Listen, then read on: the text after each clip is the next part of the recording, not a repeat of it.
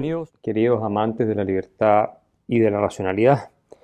Hoy vamos a hablar de un tema que tiene que ver con el presente, pero también con el futuro, y que dice relación con la crianza que están recibiendo, la educación que se le está impartiendo a niños eh, y niñas, como se dice hoy por hoy, en Occidente.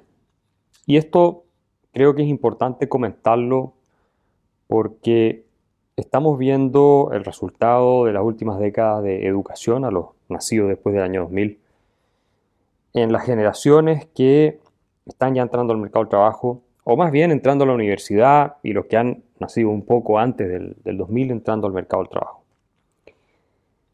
Y me parece a mí que jamás en la historia de la humanidad, y alguna vez lo comentamos en Metamorfosis, ha habido una generación más frágil, más histérica, más cómoda, más floja, más exigente, más malcriada, más demandante, más irrespetuosa, menos educada que la que tenemos hoy en día. Y las que estamos viendo que están emergiendo. Y esto es fundamentalmente culpa de los padres. La mayoría de esos padres están eh, en la generación entre 40 y 50 años. Son personas que eran muy, muy jóvenes cuando cayó el muro de Berlín, no tienen recuerdos de la Guerra Fría, vivieron la mejor época de la historia humana, que es de la década del 80, sobre todo los 90 hasta los 2000. Eh, y han disfrutado de condiciones de prosperidad material que por supuesto se han ido estancando con el tiempo, muy ventajosas, muy eh, favorables para desarrollar su proyecto de vida. Y por supuesto son las generaciones más educadas, porque en muchos países del mundo la cantidad de eh, personas como porcentaje de la población que accede a la universidad ha aumentado de manera sustancial, sobre todo en países en vías de desarrollo como los países latinoamericanos. En este viaje en el que he podido estar en Alemania, he oído historias de horror de parte de profesores de colegio eh, que ya no pueden ni siquiera calificar mal a los alumnos cuando son mediocres, cuando son patanes, cuando son flojos, hacen mal sus tareas, hacen mal sus trabajos que les encargan. ¿Y por qué no pueden reprobarlos o ponerles malas notas? Y esto es en Alemania, ¿no? Un país que se supone que es exigente, que es un ejemplo de cómo se educan eh, a la gente. Bueno, también la decadencia está instalada en ese país. Y la razón por la que no se puede evaluar negativamente o no se le puede ya tampoco dar órdenes a los niños es porque los padres vienen incluso con abogados a los colegios a reclamar cuando los profesores osan no ponerles a sus hijitos tan favoritos y tan regalones y tan protegidos la nota que ellos sienten que se merecen. Estos son cuentos reales. Y como consecuencia de eso, esto me vino a mí de una persona que tiene un amigo que se dedica a hacer clases en colegio en Alemania y no es el único caso. Los profesores simplemente se están rindiendo y ante la posibilidad de enfrentarse a reclamos, a que los echen o les hagan problemas, prefieren ponerle a todo el mundo buenas notas.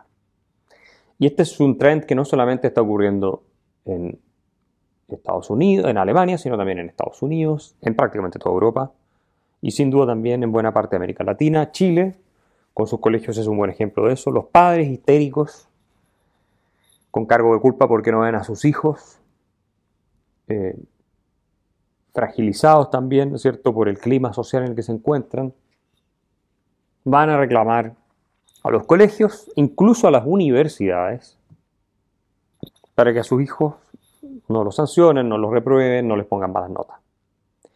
Y eso en un mundo en que los colegios se han convertido además en templos de la irracionalidad, de la debilidad mental y de la histeria. En que para cada niño hay un psiquiatra distinto, para cada problema que tiene el niño hay un psiquiatra distinto, un psicólogo, en que prácticamente no hay ningún niño que no pase por eh, algún especialista que le está eh, orientando ¿cierto? a ser más normal, entre comillas, en que los profesores viven esclavizando a los padres con todo tipo de reclamos porque los niños se comportan como niños, que eso es algo que también hemos olvidado, y así sucesivamente.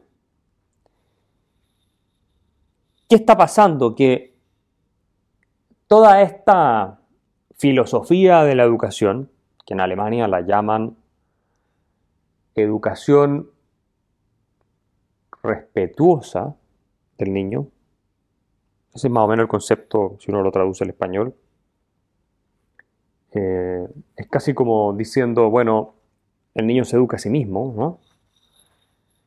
Toda esta filosofía de la educación está creando verdaderos tiranos incompetentes, histéricos como los que estamos viendo hoy en día, que están llevando adelante ¿cierto? Eh, parte de los procesos totalitarios más nefastos que ha visto la historia occidental, con todo el woke movement, todo este movimiento de corrección política, y en muchos países apoyando a charlatanes, eh, como el caso de Gabriel Boric, que es fundamentalmente un producto de la burguesía acomodada, iPhone, Starbucks de los barrios urbanos, que son los mismos que votan por la izquierda en prácticamente todas partes del mundo. La izquierda que por supuesto promueve todo esto y que eh, busca también de manera activa la politización de la familia a través del sistema educacional, ¿cierto? Ya no existe, de acuerdo a este modo de ver las cosas, el principio de autoridad.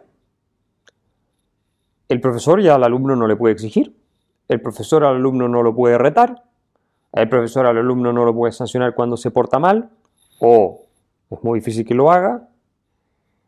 El padre al niño, al hijo, a la hija, no puede eh, tampoco ponerle límites claros.